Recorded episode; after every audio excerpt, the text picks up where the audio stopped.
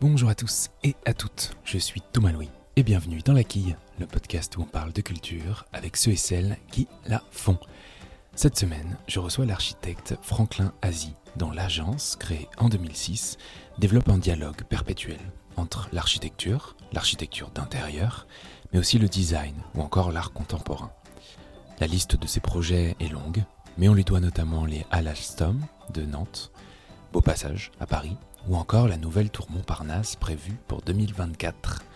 Alors avec Franklin Azy, on a parlé de la manière dont son agence s'est développée depuis sa création, de la réhabilitation des bâtiments qui occupent une grande place dans ses réalisations et dont la démarche a beaucoup de sens, ou encore du fonds de dotation Franklin Azy en lien direct avec les artistes contemporains. Bonne écoute Bonjour Franklin Azy. Bonjour. Aujourd'hui, on est euh, dans votre agence, Franklin Asie Architecture, en, plein cœur de, Paris. Alors, je ne suis pas un spécialiste, mais il semblerait, ne serait-ce qu'à le voir, peut-être que ça résonne même au, micro, que ce lieu a euh, quelques petites choses, quelques petites histoires à nous raconter. Euh, et comme je suis face à un architecte, il semblerait que ce soit la bonne personne pour en parler.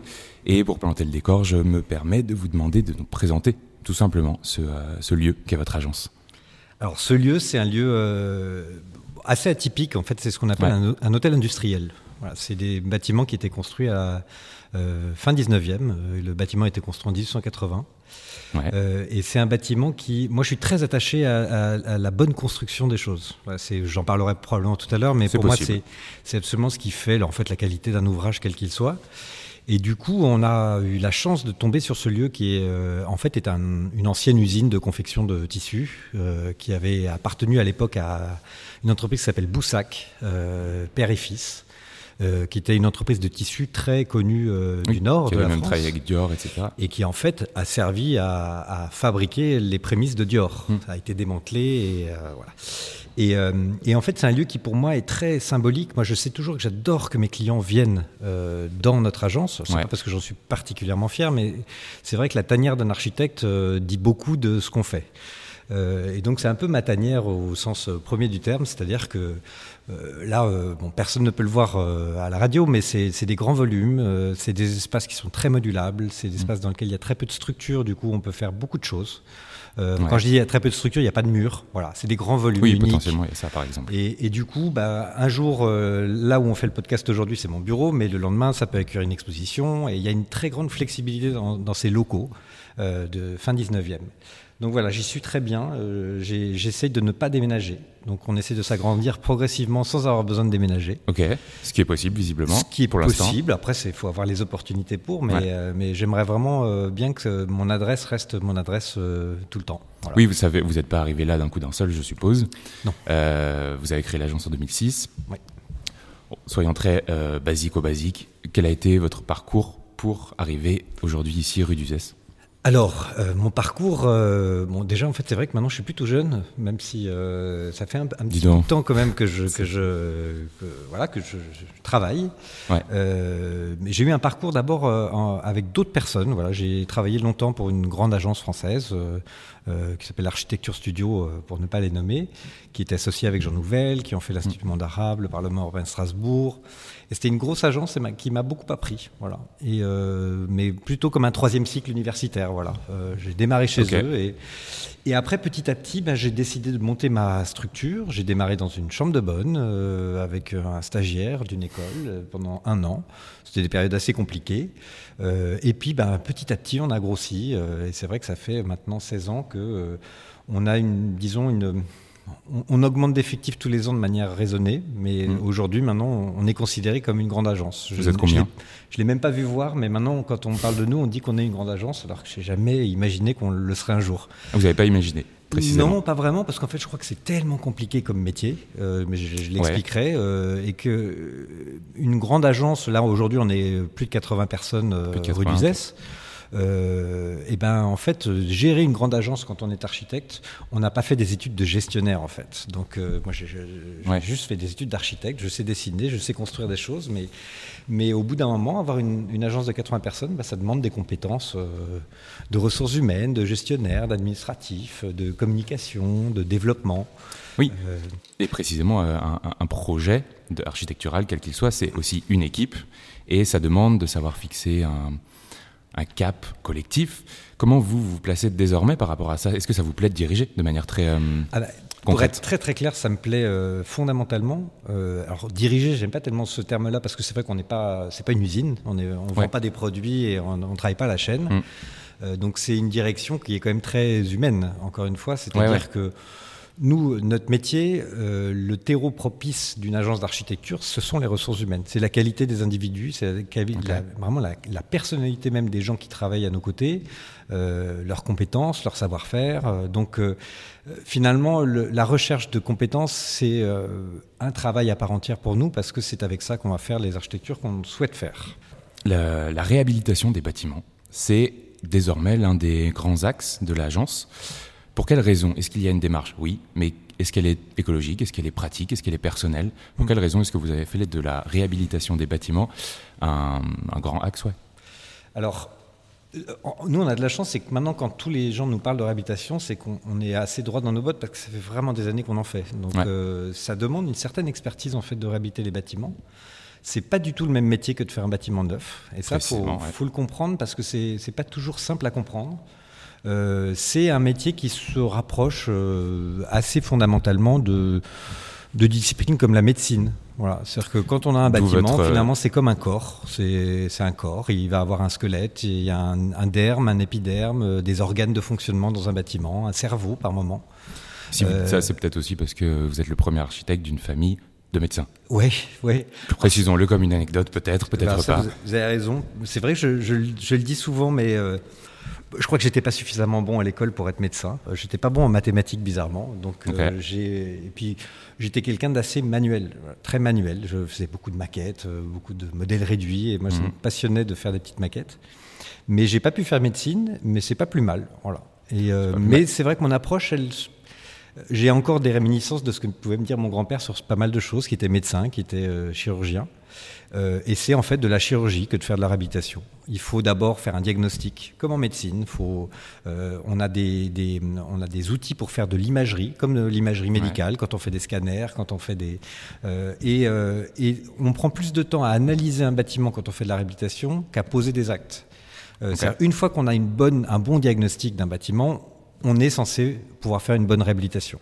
Mais si on se si on plonge dans la réhabilitation sans avoir vraiment analysé, diagnostiqué, généralement on passe à côté d'un sujet.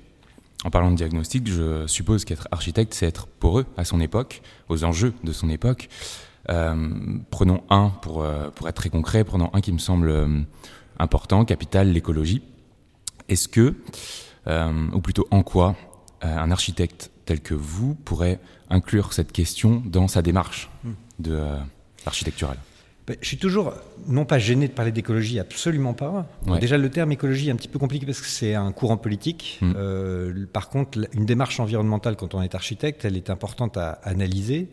Euh, ça fait des années qu'on dit euh, qu'il vaut mieux réhabiliter un mauvais bâtiment que de le démolir et en reconstruire un neuf. Ouais tout simplement en termes de bilan carbone.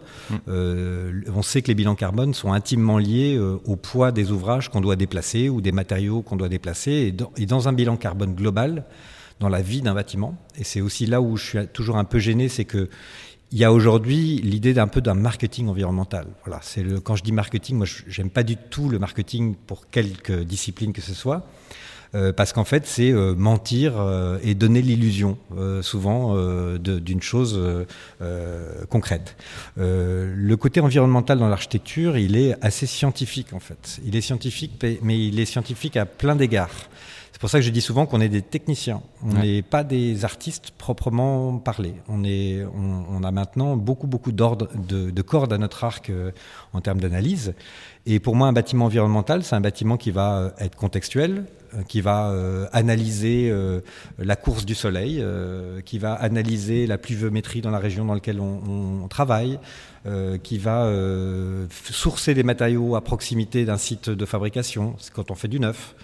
Mhm. et en fait, ça demande presque de revenir un peu en arrière sur ce qu'on appelle l'architecture vernaculaire, qui était en fait une architecture qui travaillait en fonction de la zone géographique dans laquelle était implanté un bâtiment sur les formes des pentes euh, des toitures, sur les matériaux utilisés, sur les fondations ou pas de fondations. Et moi, j'aime bien me dire que on sort d'une ère qui a duré très longtemps, parce qu'elle a duré près d'un siècle, de ce qu'on appelait l'architecture internationale, c'est-à-dire une architecture euh, qui est issue de la charte d'Athènes, dans laquelle on disait qu'il fallait que les bâtiments soient tous construits pareils. Euh, et c'est pour ça qu'aujourd'hui, quand on va dans un aéroport, ben, on débarque dans l'avion, on ne sait pas si on est à Athènes, euh, à New York ou à Paris. Hmm. C'est ce que j'appelle l'architecture internationale. C'est celle qui a perdu son identité. C'est celle qui a perdu ses racines géographiques. Euh, et aujourd'hui, ça va de pair. D'avoir des racines géographiques, ça va de pair avec l'environnement, avec ces recherches de matières premières dont je parlais. Donc, euh, quand vous me disiez euh, pourquoi est-ce que la réhabilitation est environnementale, elle est euh, très environnementale parce que finalement on se rend compte que le carbone qui est dépensé dans un bâtiment, il est essentiellement concentré dans le squelette du bâtiment, c'est-à-dire dans son ossature, dans ses murs porteurs, dans ses, poteaux, dans ses poutres. et quand on, économise cette grande dépense énergétique qui est la fabrication d'un squelette, ben, on est déjà arrivé aux trois quarts des chemins d'un bâtiment qui va être vertueux. Donc euh, la réhabilitation, c'est aujourd'hui une nécessité. Elle devrait être euh, presque réglementaire, encore une fois. Il faut savoir s'adapter au projet, c'est-à-dire savoir réhabiliter des mauvais bâtiments. Et il y a 15 ans, quand on travaillait avec des promoteurs immobiliers, par exemple, ils nous disaient ce bâtiment-là, il n'a pas suffisamment de hauteur sous plafond, euh, il va falloir le démolir et pour en construire un neuf. Aujourd'hui, on sait aller plus loin sur un mauvais bâtiment et, et lui redonner une vie intéressante. Alors je ne veux pas parler du tout de mauvais bâtiments, mais euh, j'ai un exemple un peu concret de, ce que, de tout ce que vous venez de dire. C'est le vitrage de, noir de la tour Montparnasse. Mmh. Euh, dont vous êtes en charge, il n'a pas été euh, jeté, mais il a eu une nouvelle vie. Mmh. Il sert de parement dans les 30, 30 cages d'escalier mmh. du bâtiment. Voilà, ça c'est un bon exemple.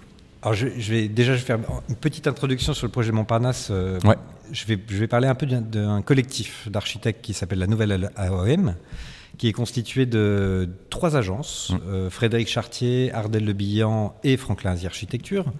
Euh, c'est intéressant de parler du collectif parce que je crois qu'on a justement euh, fait tous ensemble la démarche d'une architecture qui s'éloigne de l'ego.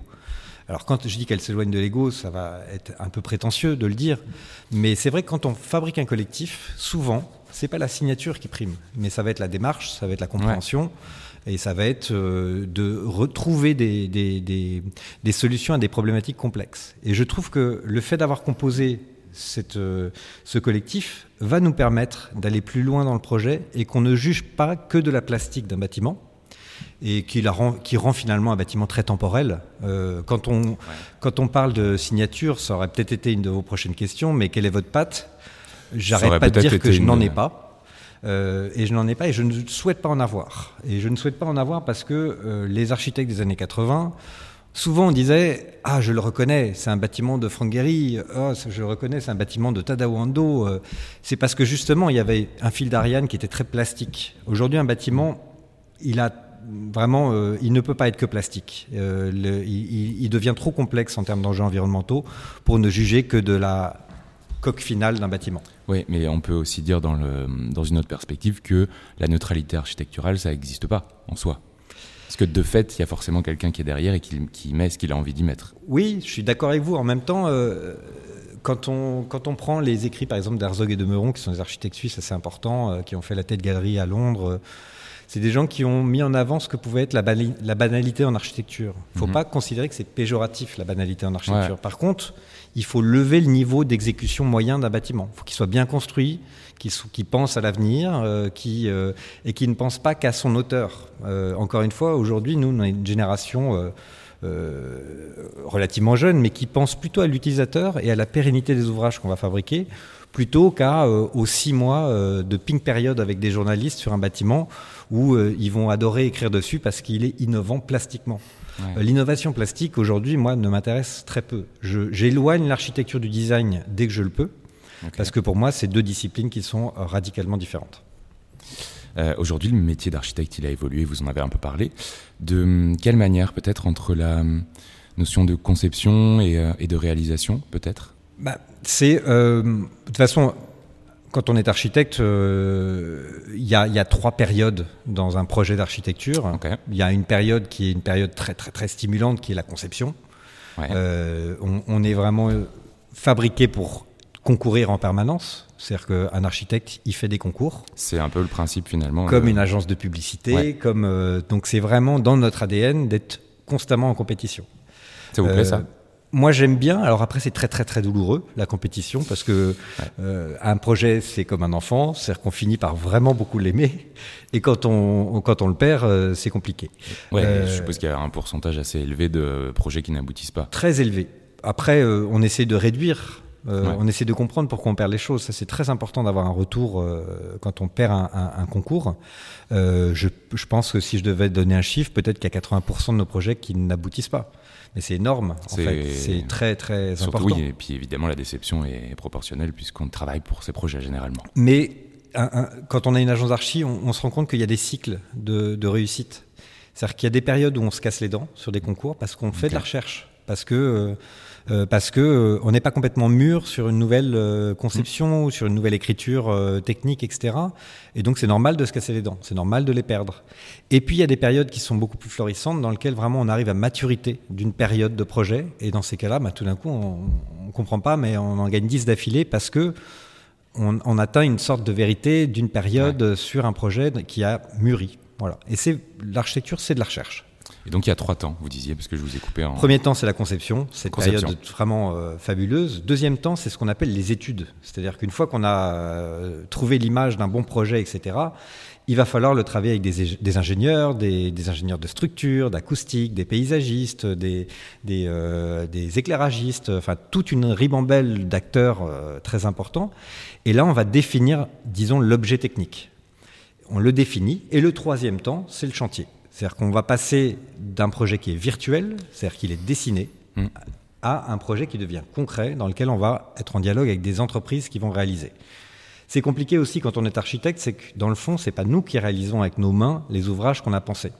Donc il faut savoir les décrire le mieux possible pour que la transmission avec une entreprise qui va elle-même réaliser notre ouvrage soit le plus fluide possible. Et il y a un rapport au temps, évidemment, euh, qui est assez particulier euh, quand on mène ce genre de projet, je suppose. Bien sûr. Alors, sur, un tout autre, sur un tout autre sujet, je me demandais, est-ce que l'architecture en France, en tout cas, est euh, masculine? Pour le dire avec un angle peut-être un peu différent, est-ce que c'est plus facile d'être un architecte quand on est un homme?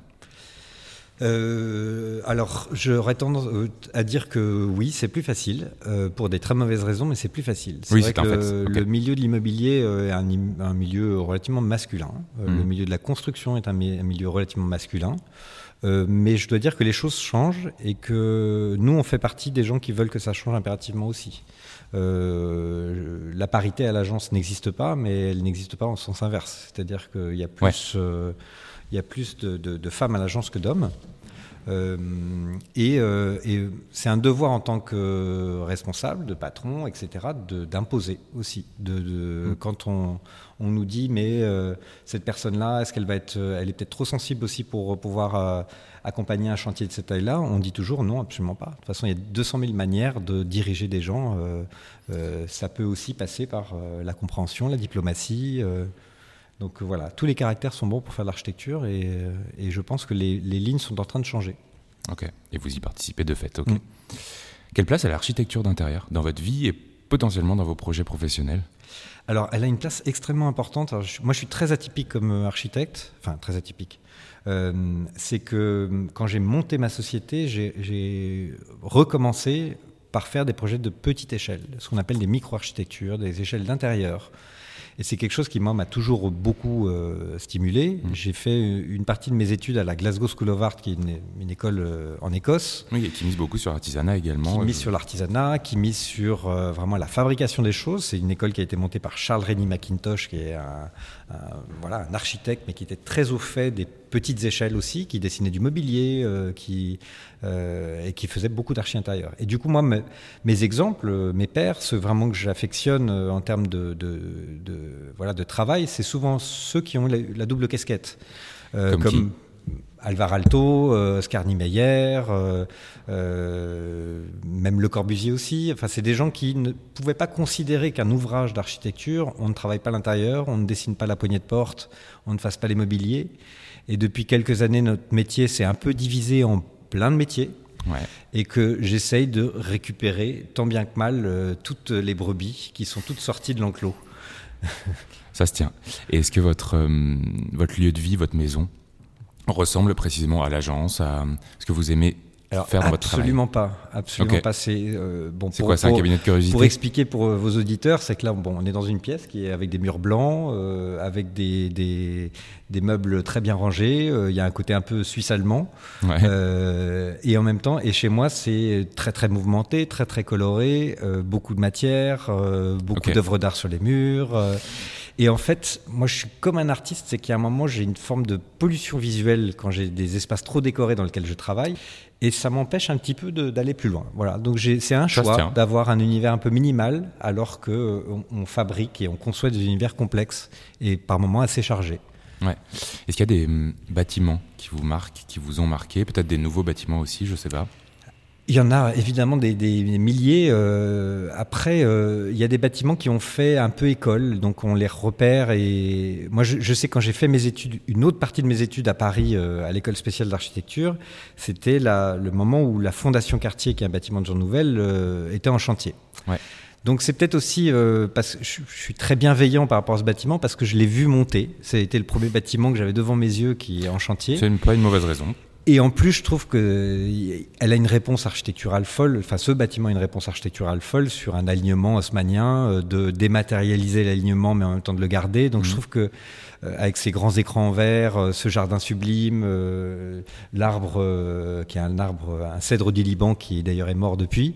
et j'ai toujours été très très fasciné par ce bâtiment, par sa pureté et, sa poésie. Et après, bizarrement, il y a un bâtiment que je trouve très étonnant, qui est la Sagrada Familia, qui effectivement, dès que j'y vais, euh, bah, c'est des bâtiments qui sont très, euh, qui proposent beaucoup d'émotions. Voilà, beaucoup beaucoup hmm. d'émotions. Et donc ça, c'est à, Barcelone. À Barcelone, oui. Euh, est-ce que Barcelone vous inspire? Est-ce qu'il y a des villes qui vous inspirent de manière un peu générale? Ou est-ce que cette question est un peu... Euh, non, alors... Un peu bête? Non, d'abord, tout ce que vous dites. Non, mais il n'y a pas de mauvaise question, on sait. Il n'y a pas de mauvaise question. Par contre, il peut y avoir de mauvaises réponses. pas sûr. Non, mais toutes les villes sont inspirantes. Après, il y a des degrés d'intensité de villes. C'est vrai que moi, j'ai été inspiré par toutes les, toutes les villes. et récemment, on a fait pas mal de projets en Asie. Euh, moi, je suis assez inspiré par les villes asiatiques euh, qui sont bizarrement assez euh, dictatoriales, où il y a beaucoup de démolitions, etc. Mais je suis inspiré aussi parce que il y a une très grande énergie de quartier, de mouvement de quartier. Nous, on est des villes qui sont devenues un peu des villes musées. quand, on, mm. quand vous me parlez de Barcelone, de Paris, de Londres, même de New York, c'est des villes qui, où le temps s'est ralenti en fait, de manière considérable. Euh, les villes asiatiques, le temps ne s'arrête jamais. Et c'est assez intéressant de les comprendre.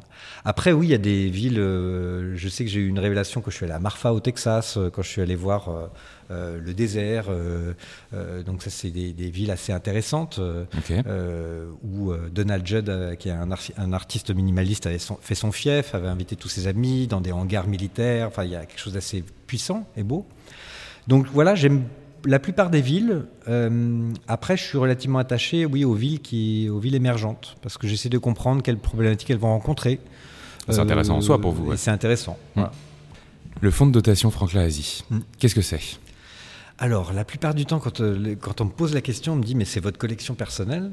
Et je leur réponds pas du tout, en fait, pas du tout. Je n'ai pas suffisamment d'argent pour avoir euh, tous ces tableaux. Ça, aurait été super. Mais, euh, mais c'est, en fait, ce fonds de dotation, il est né il y a très longtemps.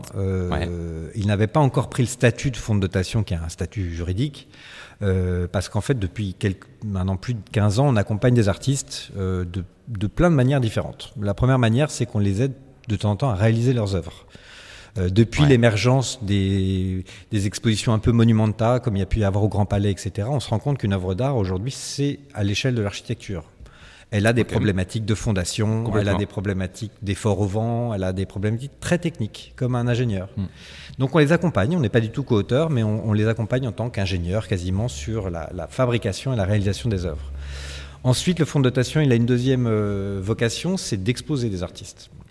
Et ça, en fait, une ou deux fois par an, on fait des groupes shows et on fait des, des expositions singulières avec un seul artiste. Ici Ici, pour l'instant. Alors maintenant, on est un petit peu à l'étroit, donc c'est un peu plus compliqué d'arriver à libérer des grands, grands espaces pour faire des vraies expositions. Mhm.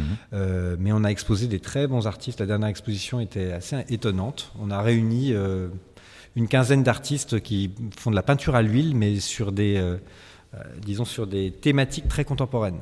Ouais comme un artiste comme Thomas Levillan ou ah oui qui est passé dans la qui qui est passé exactement c'est pour ça que je, le cite comme Eva Jospin ouais. Euh, Eva Nielsen, euh, et, j'en cite et plein d'autres. Euh, et c'était amusant de les regrouper finalement sur une thématique. Ils font tous la plupart de la peinture à l'huile, et pourtant ils ont vraiment des sujets qui sont extrêmement contemporains.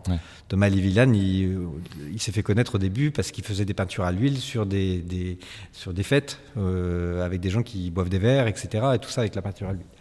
Donc voilà, on aime bien trouver des thématiques, euh, réconcilier aussi des gens qui ont l'habitude d'être un peu dans des galeries d'art contemporain et finalement ils sont isolés de leur propre euh, de ce qui se passe, De ce qui se passe euh, et, faire des groupes chauds pour moi c'est extrêmement important. Projet du moment, est-ce que est-ce que vous en avez la réponse, il me semble, est oui. Oui, alors oui. Est-ce qu'il y en a peut-être qui se détachent un peu plus selon vous? Bah, c'est toujours, il y, en a qui sont plus emblématiques que d'autres. Par exemple, c'est pour ça que Souvent, j'aime bien parler des projets emblématiques, mais j'aime bien aussi parler de ceux qui ne le sont pas. Parce que, comme je l'ai dit tout à l'heure, une architecture ordinaire est importante, mais dans les, dans les projets que, qu'on gère en ce moment et qui sont importants, on, réhabilite la Tour d'Argent mm. avec, euh, avec euh, André Terrail qui euh, mène toute l'équipe et, qui dirige la Tour d'Argent. C'est la famille de la Tour d'Argent. Euh, et c'est un grand projet, vraiment intéressant, où on va revoir tout l'immeuble, qui est un immeuble aussi très historique, euh, où tout le monde a des attentes, donc j'ai beaucoup de pression sur les épaules. Euh, évidemment, la, tour Montparnasse avec le groupement de la nouvelle AOM dont j'ai parlé tout à l'heure, avec qui on réhabilite d'autres tours aussi. On, est en train de réhabiliter la tour Ariane, qui est une tour initiale de la Défense. Qu'est-ce qu'on a comme projet? On fait un très beau projet en bas des Champs-Élysées, qui va être un au 26 Champs-Élysées, en face de Art Curial, euh, la maison de vente. Euh, et c'est un projet intéressant parce qu'aujourd'hui, on, on, réfléchit beaucoup aux bâtiments qui doivent avoir plusieurs programmes. autrefois, on faisait un bâtiment et c'était ou un bâtiment de bureau, ou un bâtiment de logement, ou un musée, et ils étaient souvent monoprogrammés. Hmm. Et aujourd'hui, on se rend compte qu'un bâtiment, il peut être comme une micro-ville. C'est quand même des bâtiments qui sont grands, qui ont plus de 10 000 mètres carrés, etc. Donc il faut qu'ils aient plusieurs adresse, plusieurs raisons d'y aller. Euh, et c'est tout le travail qu'on a justement fait à Montparnasse, d'intégrer des nouveaux programmes dedans, qu'on puisse y mettre un hôtel, qu'il y ait des restaurants. Que... Et ça, ça me paraît primordial parce que finalement, avoir qu'une seule raison d'aller dans un bâtiment, souvent, c'est pas assez. Voilà. Ouais. Complètement. Euh, qu'est-ce qu'on a d'autre comme projets qui peuvent être euh, intéressants Alors, on fait un projet aussi en ce moment à Versailles de logement. Euh, qu'on a qu'on réalise pour euh, Emerige euh, et Laurent Dumas qui nous accompagnent depuis longtemps et qui est un, maître d'ouvrage qui nous a fait confiance dès le départ. Voilà, ça fait un peu partie de mon maître d'ouvrage historique qui nous a suivis, qui et avec qui on avait fait un autre projet qui s'appelait Beau Passage, qui est dans le 7e arrondissement à Paris. Une espèce d'adresse un peu de gastronomique premium un peu dans l'idée Gastronomique, effectivement, on a la chance d'avoir beaucoup de chefs étoilés qui ont répondu à la, à la demande de Laurent Dumas pour s'implanter, donc mm. euh, avec euh, avec Yannick Aleno, avec euh, Pierre Hermé, avec à l'époque il y avait Anne-Sophie Pic qui est partie. donc voilà, c'est un lieu intéressant aussi, beau passage qu'on a fait avec Laurent Dumas, qui est lui-même passionné d'art et un très grand collectionneur d'art. Voilà. Je vais vous poser la dernière question que je pose à tous mes invités, à toutes mes invitées. Est-ce que vous avez un, plusieurs coups de cœur culturels à nous partager? C'est à vous. Les coups de cœur culturels, c'est toujours euh, pareil, c'est des questions très complexes. je détesterais comme la pose. Euh, moi, le, la culture, elle passe souvent par la musique. Encore une fois, j'ai vraiment, euh, j'en ai fait moi-même il y a longtemps. J'ai, un moment, j'ai même sorti un Vous n'avez pas sorti un album, un album ou un disque Une phase B pour un ami. Une phase B, très bien. Une phase B, mais c'était à l'époque du démarrage de la musique électronique. Ouais. Euh, et euh, voilà, j'aime bien des musiques un peu. J'aime bien Kraftwerk, euh, j'aime bien. j'aime beaucoup Prince, j'aime beaucoup. j'aime bien, oui, la, la, frontière entre la musique analogique et la, musique numérique, ça me, ça me passionne. ensuite, après, c'est dans les actualités euh, moi, je suis les artistes que j'ai que j'ai exposés bah, aussi, et qui sont toujours assez importants de, de mmh. les suivre. Donc, euh, il y a eu récemment au musée de la Chasse une exposition d'Eva Jospin qui était assez, assez, incroyable, où elle a quand même réussi à prendre possession d'un lieu avec avec l'ensemble de ses sculptures. Euh, voilà. Après, j'aime beaucoup les, j'aime beaucoup le cinéma de science-fiction. Alors moi, je suis une génération qui a beaucoup consommé de livres de science-fiction. Euh, et, euh, et j'aime beaucoup le cinéma de science-fiction. Je l'aime bien aussi parce qu'il est, j'aime bien tout ce qui est anticipation, parce que j'ai du mal à me projeter dans l'avenir. Euh, donc ça m'aide à me projeter dans l'avenir. Attention quand même. Ça m'aide à. Et c'est vrai que par exemple, quand on voit un film comme Blade Runner, on n'est pas loin d'arriver euh, à, euh, à, ça en ce moment. Donc alors que c'est un film qui a plus de 20 ans, qui a compris ce que allait pouvoir être l'hybridation des civilisations. où dans Blade Runner, on a une tour qui ressemble à une architecture chinoise, mise à côté d'une tour qui ressemble à une tour de Chicago. Aujourd'hui, on n'est pas loin de cette vérité. Et euh, c'est vrai qu'on parle toujours du chef décorateur de Blade Runner, dont j'ai oublié le nom, mais qui a été hyper précurseur. Et il a même inventé des objets dans le film euh, qu'on voit maintenant apparaître. Et j'aime beaucoup l'anticipation, j'aime beaucoup la science-fiction. Super.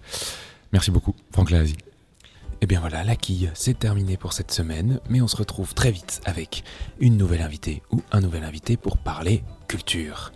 En attendant, n'hésitez pas à vous abonner au podcast et à vous abonner aux réseaux sociaux de la quille, notamment Instagram, et puis, euh, je sais pas, en parler autour de vous, tiens, tout simplement. Merci beaucoup pour votre écoute et à très vite.